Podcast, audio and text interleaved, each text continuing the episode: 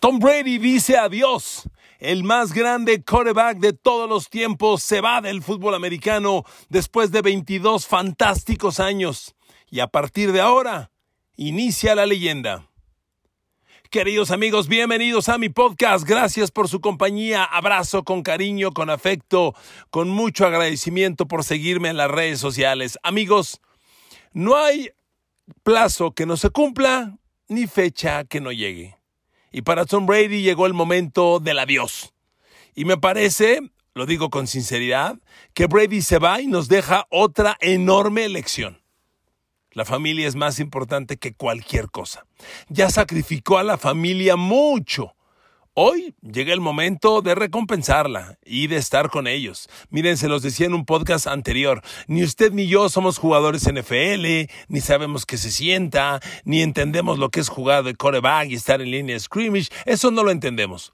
Pero es muy probable, altamente probable que usted que me hace el favor de escucharme, hombre o mujer, mujer o hombre, ya sea papá o mamá.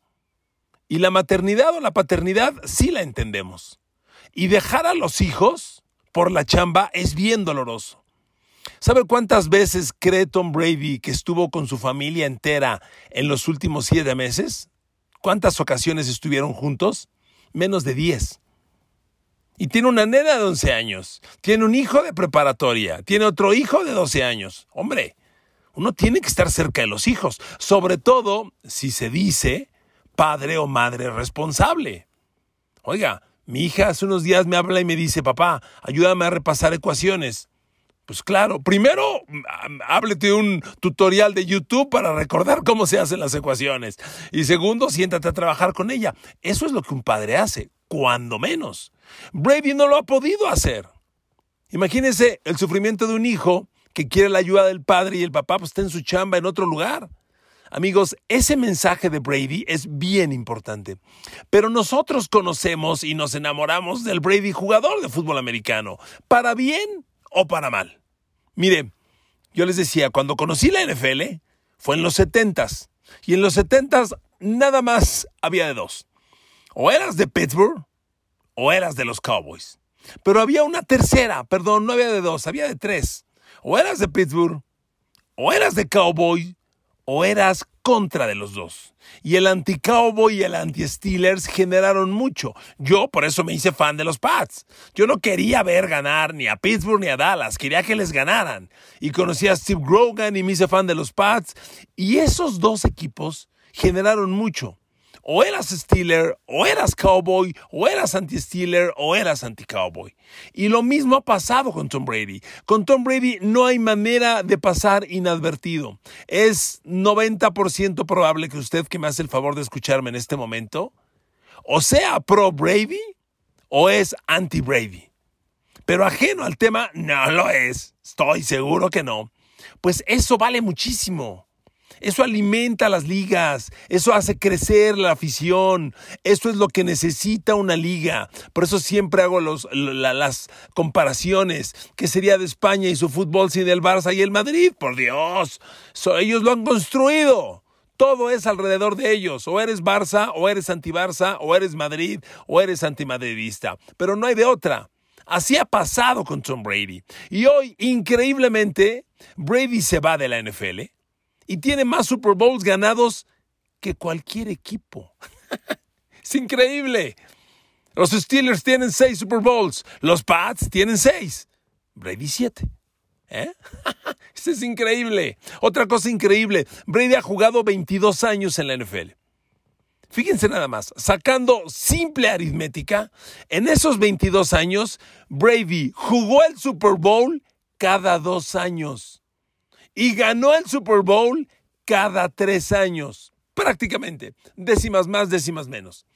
¿No le parece increíble estar, primero, estar 22 años en la NFL, que es, que, que es insólito, y jugar el Super Bowl cada dos años? Y ganarlo cada dos años, no me jodas. ¿De qué tamaño de dominio estamos hablando? Brutal. Por eso, cuando entra el debate de si es el mejor de todos los tiempos, yo digo, híjole, pues la neta, o traemos argumentos sólidos, inteligentes para debatir, o no le hagamos al cuento. No le hagamos al cuento. A ver, con esos números, dígame usted, ¿cómo no? ¿Cómo no? Se han dicho tantas cosas para demeritar a Brady, para tratar de degradarle su verdadero nivel. Yo he escuchado entre tantas, por ejemplo, no, esta era una división bien fácil. Eso lo dijeron mucho y lo decían narradores de NFL, ¿eh? que cobran, que trabajan en empresas. Nomás les doy un dato. Brady acabó con récord perdedor contra Miami en Miami. O sea, ¿no que es muy fácil la división? ¿Cómo carajos acaba con récord perdedor? Bueno, hay que decir algo para desacreditarlo. Otra que escuché muchas veces, hasta de colegas míos. No, es que como siempre está en el mismo equipo, pues no le cambian entrenadores y es el mismo sistema y eso lo hace más fácil. Los otros equipos y quarterbacks cambian de sistema frecuentemente. Pues es otra gran mentira. Brady en 20 años tuvo cinco coordinadores ofensivos. Sus primeros tres Super Bowls los ganó con Charlie Wise de coordinador ofensivo, el coordinador de Belichick, con el Super Bowl 36, el 38 y el 39, que son los tres que ganan en cuatro años. Charlie Wise, coordinador ofensivo. Después vino la primera etapa de Josh McDaniel, con el que no ganó nada. Luego llegó Bill O'Brien, que, con el que Brady alcanzó su temporada histórica, aquella temporada invicta, los 50 Super Bowl, 50 touchdowns, 5 mil yardas por aire. Bill O'Brien, que después Bill O'Brien se fue a Penn State y luego a Houston. Se va Bill O'Brien y regresa en su segunda etapa Josh McDaniel como coordinador ofensivo. Ganan lo que han ganado. Brady se va a Tampa Bay y ahí sale Byron Leftwich como coordinador ofensivo. Entonces lo siento mucho, pero ese argumento de que siempre tienen los mismos coaches y eso es más fácil tampoco funciona. Amigos, pues le han aventado de todas y está bien, está bien. Sobre todo en los tiempos que vivimos, es muy fácil manifestarte pro o anti alguien o algo. Y está bien. El tema es, pues, metamos la inteligencia para que el debate sea atractivo, emocionante y, que, valga la pena. Pero esos argumentos, pues, no valen. Y miren, amigos, cuando uno es periodista de estos temas, lo he platicado mucho en el, cuando me preguntan de Michael Jordan, la era Michael Jordan y lo que pasó con Kobe Bryant, yo les digo, uno como periodista depende de estos grandes personajes. Yo tengo el honor de decirle que narré los 10 Super Bowls de Tom Brady que entrevisté a Tom Brady. Eso para mí vale mucho. ¿Qué hubiera sido de mi carrera si no hubiera surgido la era Michael Jordan? es como un, como un cohete a la luna del que te puedes colgar y te vas con él y a ver hasta dónde llegas. Imagínense, en los, en los 90 la única forma de ver la NBA en México era con, con TV Azteca. No había de otra. No existía YouTube, no existían canales de cable que la tuviera, nada. Entonces surge Jordan, un fenómeno y tienes el honor de narrarlo, pues eso te cambia profesionalmente la vida. Lo mismo me pasó con Kobe Bryant. Entonces, lo de Tom Brady es semejante. Surge un fenómeno y en Azteca teníamos la conferencia americana. Entonces, todos esos episodios, Tom Brady, Peyton Manning, todos los narramos nosotros. Y miren, déjenme darles esta, este comentario, no sé si lo recuerdan, si lo vivieron, si lo saben, y pues con mucho gusto lo recuerdo. Miren, el Super Bowl 36 fue los tiempos en los que narrábamos uno y uno, Azteca o Televisa. Super Bowl 36 lo narramos en Azteca, no Televisa. Ese no lo tuvieron. Y en ese Super Bowl 36, por cierto, tuvimos la mejor cabina de transmisión de nuestra vida en TV Azteca. Estábamos en el Superdomo de Nueva Orleans, yarda 50. Fue el Super Bowl de la temporada del 2001, cuando el, atentado a las Torres Gemelas. Un, Super Bowl muy dolido para Estados Unidos. Y ahí estábamos Pepe, Joaquín, Larita y su servidor. Yarda 50 y además la parte de abajo del, del estadio, o sea, la primera zona de palcos. Era palco de dueño el que teníamos. Increíble. Me acuerdo cuando Bono estaba al medio tiempo, lo teníamos enfrente. Nos estaba cantando a nosotros Bono. ¿Por qué les platico esto? Fue el primer Super Bowl que hubo comentarista de cancha. Y Pepe me dijo, tú narras aquí, brother. Él siempre decía, brother. Brother, tú vas a narrar aquí, brother. En ese Super Bowl estaba en Tebastec, fue el primer Super Bowl de Inés Sainz con nosotros. Viajó, estuvo, pero no transmitió. Y e incluso me acuerdo bien, fue Pablo Viruega con nosotros, porque estuvo en Azteca. Pablo, con, lo recuerdo con mucho cariño y con mucho afecto, hoy en ESPN.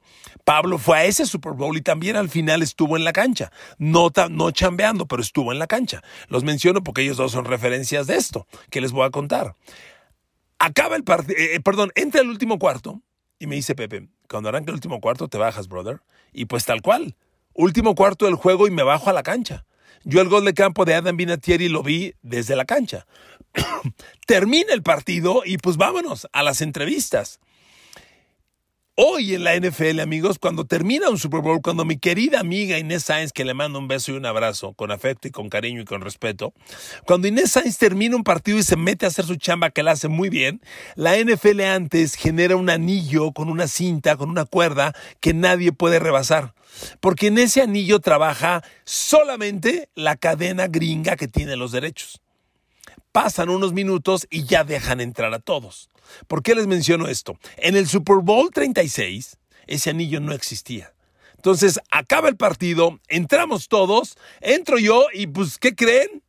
Enrique Garay ganó la entrevista con Tom Brady. Y la primera entrevista de Brady fue con nosotros, con Azteca, conmigo. Y pues, fue un privilegio enorme, la locura, tener a Brady enfrente, yarda 50, increíble. Para mí fue monumental.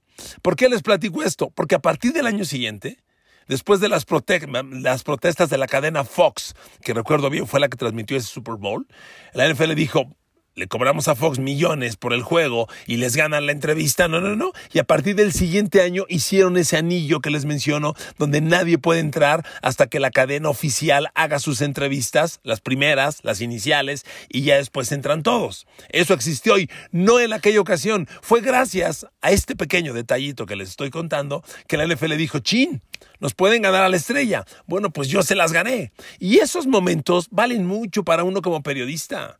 Se los platico porque pues, es un honor, es un privilegio. Y le he pedido esa entrevista a Azteca, se la acabo de pedir otra vez, ojalá la pueda conseguir, porque lo único que tengo es a Tom Brady y enfrente de él se ve mi mano con el micrófono. Es el micrófono de Azteca, creo que es inconfundible. Una mano puede ser cualquier mano, pero, pero ahí está el logo de Azteca, el micrófono. Y, y pues para mí es un gran privilegio platicarles esa anécdota. Amigos, esos personajes nos marcan a nosotros, nos marcan a nosotros como periodistas te hacen una carrera, te la mueven, te la suben, te la bajan, te la, te la modifican. Es muy bonito. Entonces, para mí, que, lo he dicho desde siempre, porque yo nunca voy a ocultar que dentro de mí hay un fan de los Pats. lo yo lo he dicho 500 millones de veces. Yo desde la secundaria le voy a dos equipos, al Atlas y a los Pats. Punto. No más. Para bien o para mal, critiquen, cuestionen, analicen lo que gusten. Son mis únicos equipos y desde la secundaria. Entonces, para mí, tener a Brady así, verlos ganar, wow. Wow. Me acuerdo en Super Bowls pasados, la NFL hacía un stand en la zona de ventas un stand para cada equipo, aunque obviamente solo estuvieran dos jugando el Super Bowl. Y siempre se reía de mí Joaquín porque decía, eres el único que va a comprar el de los Patriotas. A ese equipo nadie lo pela, no hay nadie y solo tú estás comprando. Bueno, así eran las cosas. Y miren amigos, estos momentos definitivamente te marcan y te llevan. Ahora, Brady. Brady tuvo la increíble virtud de adaptarse a los tiempos. Y eso es impresionantemente valioso. Porque miren, pienso en un grande, un grandísimo coreback que le tengo una gran admiración y que también entrevisté, Troy Aikman. Troy Aikman fue, para mí los Cowboys de Troy Aikman compiten como uno de los mejores equipos de la historia, de la historia. Pero, si hay que decir una cosa, Aikman brilló, triunfó con ese equipo. Cuando ese equipo se acabó, Aikman se hizo un lado. Eggman no pudo adaptarse con otro equipo para jugar. Él fue de esa era y nada más que de esa era. Y es justamente lo que no pasó con Brady. No, a ver amigos, Brady ya les decía, sus primeros tres Super Bowls, Charlie Wise coordinador ofensivo, y era el equipo de J.R. Redmond, corriendo el balón en ese Super Bowl 36, que para el 37 ya era este, un corredor que llegó de Buffalo, Antoine Smith, Antoine Smith, ese fue el corredor de los Pats en el segundo Super Bowl, ganado el 38, y luego fue Corey Dillon. Tuvo tres corredores distintos en esos tres primeros Super Bowls. Siempre tuvo de receptor en esos primeros tres a Troy Brown luego, y a David Patton. Luego se agregó Dion Branch. Pero nada más, receptores más que ordinarios, más que ordinarios. Esa fue una generación. Jermaine Wiggins era su ala cerrada en el primer Super Bowl. Un don nadie. Y ya para el 37 y 30, perdón, para el 38 y 39 llegó Christian Furie, también un don nadie. Cuando llega la era de Josh McDaniels, la primera, surge el super equipo de Rob Gronkowski, Wesley Welker, llega Julian Edelman, aunque no producía mucho, y Randy Moss. Y agárrense, pero ya era otro equipo, otro sistema, otro todo. Y vienen los, los temporadas de récords de Brady, pero vienen las dos derrotas contra Eli Manning en el Super Bowl. No vienen triunfos. Y luego viene otra generación de receptores, que es la de Danny Amendola, Julian Edelman, Rob Gronkowski. Amigos, Brady se adaptó a todas esas generaciones. Porque así como le hablo de nuevos receptores, era nueva línea ofensiva y, nuevas tendencias. Y todo eso es cambio que es muy difícil de adaptar en la NFL. Por eso hace poco que les hacía un podcast de los Cowboys les decía, cambiar coach es tener cuando menos un año de transición entre el sistema nuevo, terminología nueva, rutas nuevas, todo nuevo, dominarlo te toma tiempo. Y miren Brady, se movió a Tampa Bay y en el primer año ya fue campeón. ¿No les parece brillante eso? A mí sí. A mí sí honestamente. Y luego viene todo lo numérico. Pero para ello me quedo con una cosa. Si usted me hace el favor de escucharme en mis podcasts, habrá, recordará que yo insistentemente le digo, cuando le hablen de un coreback, lo primero que tiene usted que evaluar es el balance que tiene el coreback entre pases de touchdown e intercepciones. Eso dice todo.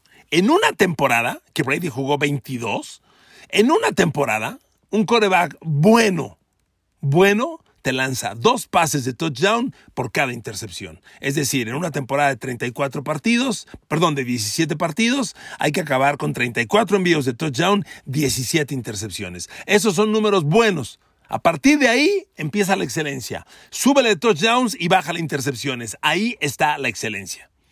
Lanzar dos de touchdown por cada intercepción. El que te lanza en una temporada tres de touchdown por intercepción ya es elite. Hacerlo en una temporada es muy difícil, sumamente difícil.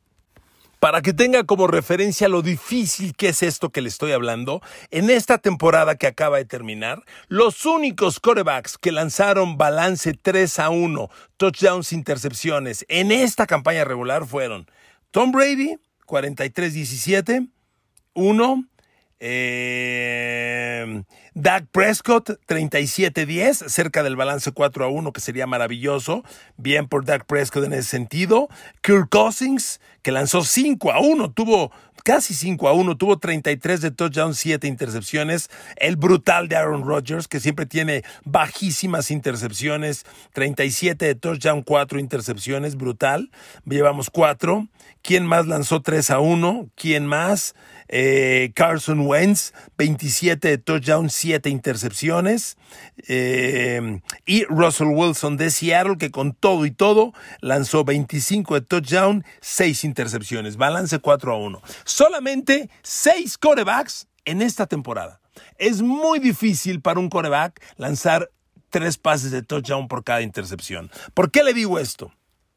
Porque el salvaje de Tom Brady termina sus 22 años de carrera en la NFL con un balance final de tres pases de touchdown por cada intercepción. Después de 22 años. ¿Me disculpa? No mames. ¿Cómo le hizo? A ver, increíble. Tom Brady termina con 624 pases de touchdown 203 intercepciones. Ese balance es 3 a 1. Tiene un poquito más de 3 pases de touchdown por cada intercepción. 203 por 3 te da 612 y el señor tuvo 624 pases de touchdown. Así que Brady tiene un poco más de 3 a 1 después de 22 años de carrera. Amigos, eso estadísticamente está muy, muy, pero muy cabrón. De verdad, es monumental que un coreback después de tantos años termine eso. De verdad. A ver, otro par de, otro par de comparaciones para que usted se dé cuenta. A ver, Peyton Manning. ¿Cómo acabó la carrera de Peyton Manning? Peyton Manning, brillantísimo coreback, terminó con 539 envíos de touchdown y 251 intercepciones. O sea, eh, Peyton Manning tiene un poco más de 2 a 1, no 3 a 1. Peyton Manning.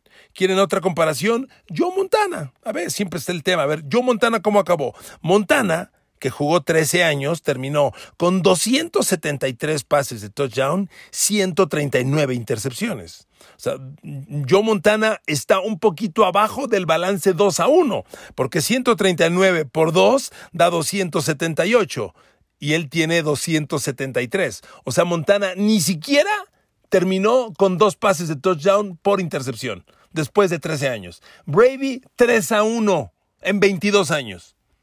Eso es bestial, bestial. Y miren amigos, no cabe duda que es una carrera marcada por el destino. Porque yo me acuerdo, tuvimos el honor en Azteca de narrar aquel partido con los Jets, cuando viene la lesión de Mo Lewis, el linebacker que golpea violentamente a Drew Bledsoe y entra Tom Brady, que ya estaba en su segundo año en la NFL, y se empieza a generar la leyenda. Amigos, es un tema del destino y lo voy a decir por qué. El coreback de los Pats que en aquel momento tenían era Drew Bledsoe. Drew Bledsoe fue un gran coreback, un brazo bestial, muy buen coreback, que nunca ganó nada pero Drew Bledsoe habría sido primera selección global, global, de Washington State, lo recuerdo bien. O sea, cuando le digo eso, le hablo un, un Joe Burrow, un Trevor Lawrence, de esos. Un coreback de ese tamaño y que te empieza a dar resultados, le das mucho tiempo. Crees en él una y otra vez. Recuerdo perfecto, Bledsoe ese año había firmado una extensión de contrato. Ya era Bob Kraft el dueño y le dio un contrato de 44 millones de dólares. Tienes a Drew Bledsoe que te está dando resultados con un contrato de 44 millones de dólares. Primera selección global se lesiona y pones a Brady, total, uno diría, bueno, era emergencia, la, situación era emergente, está bien, ok, va Brady. Pero cuando sanó Bledsoe, hubo una inmensa presión porque regresara a la titularidad. Y yo me acuerdo muy bien esa temporada, que la narramos Pepe Joaquín Larita y su servidor, su servidor fue, fue, de las últimas que fuimos a la final de la conferencia nacional, de la conferencia americana. La final de la AFC, fue Nueva Inglaterra, Pittsburgh. La narramos desde Pittsburgh. Yo estuve en la cancha. Los entrevisté ahí, lo recuerdo perfectamente. Amigos, queridos amigos, yo recuerdo muy bien, perfectamente, la presión que había porque jugara Brady. Pero en ese partido contra Pittsburgh, se lesionó Tom Brady. Entró de relevo Drew Bledsoe. Y entonces la gente dijo, a ver, el titular es Bledsoe, se lastimó, entró Brady, llegaron a playoffs, de acuerdo, pero ya se lesionó Brady.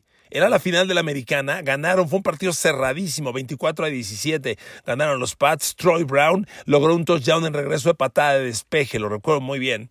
Este, y la presión era, bueno, si ya regresó Bledsoe, ganó, porque Bledsoe ganó el partido, no solo entró, recuerdo que lanzó un pase de touchdown y ganó el juego. La lesión de Brady no fue grave y pudo regresar para el Super Bowl. Pero ahí estaba el tema de que podrías regresar con Bledsoe. Y sin embargo, el loco de Belichick dijo, vamos con Tom Brady. Eso tiene un enorme valor. A mí me encantaría entrevistar a Belichick y decirle, a ver, ¿qué viste? ¿Cuáles fueron los factores que te fueron convenciendo? Porque tener un coreback, reitero, del tamaño de Bledsoe, con la presión que había en la final de la americana, se lesiona Brady, ingresa a Bledsoe y te gana el partido, pues la neta es mucho. Y sin embargo, dijeron, no, dijo Belichick, no, me quedo con Brady. Y se quedó con Brady y la leyenda comenzaba. Entonces, amigos, todas esas cosas pasaron. Hoy Brady se va. Eh, yo les decía la semana pasada en un podcast, yo, yo, cuando yo escuché sus declaraciones de la familia, de los hijos, de la esposa, yo dije, a ver, este es un papá preocupado por la familia. Y cuando un papá se preocupa por la familia, va con la familia. Por eso les dije, se va a ir se va a ir. O sea, para mí estas palabras nunca las había oído de Tom Brady. Las oigo, es el fin. Y bueno, pues es el fin.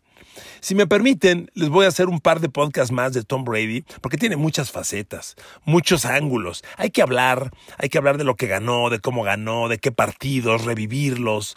le digo, tengo el honor de decirle que yo narré los 10 Super Bowls de Tom Brady. Perdón, y en México no hay otro, ¿eh? Porque Televisa, el 36, no lo narró. Eso sí se los aseguro. El 36 no lo narró. Lo narramos en exclusiva en Azteca. Entonces, hay muchas vivencias, esos duelos con Tom Brady, con Peyton Manning, fabulosos, fascinantes. Y hay que hablar también de los escándalos que hubo. A ver qué visión tiene usted. Le prometo cuando menos dos podcasts más esta semana sobre esas facetas de Tom Brady. Por hoy es la confirmación oficial del adiós. Es el enorme, el monumental jugador que se nos va. Créame que hemos sido muy privilegiados, usted y yo, de ver este personaje. Muy privilegiados. Para quererlo o para odiarlo. Muy privilegiados. Miren, yo admiré a Michael Jordan. Cuando se fue Jordan, quedó un vacío enorme que a la fecha no lo ha llenado nadie, ¿eh? Porque a Kobe lo quiero con el alma. Es lo más cercano a Jordan, pero no fue Jordan. Se acaba de ir otro monstruo que tuve el honor de entrevistar, Michael Phelps. Ya vimos una Olimpiada sin Michael Phelps. Grandísimo nadador Caleb Dressel. No es Michael Phelps. Ya se fue Usain Bolt, el más rápido de la historia, con una personalidad radiante. Ya vimos ganar a los siguientes. No son Usain Bolt. Cuando se va un fenómeno de este tamaño, el vacío es inmenso. Llegará otro, pero es un vacío inmenso y no hay comparación. Amigos, de verdad, Brady ha marcado, nuestra, ha marcado mi carrera porque tuvimos el privilegio de narrarlo, de tener estas vivencias, estas anécdotas, y pues lo vamos a extrañar. Como fanático, como narrador, como periodista, lo vamos a extrañar. Gracias por su compañía, por escucharme, que Dios los bendiga y hasta pronto.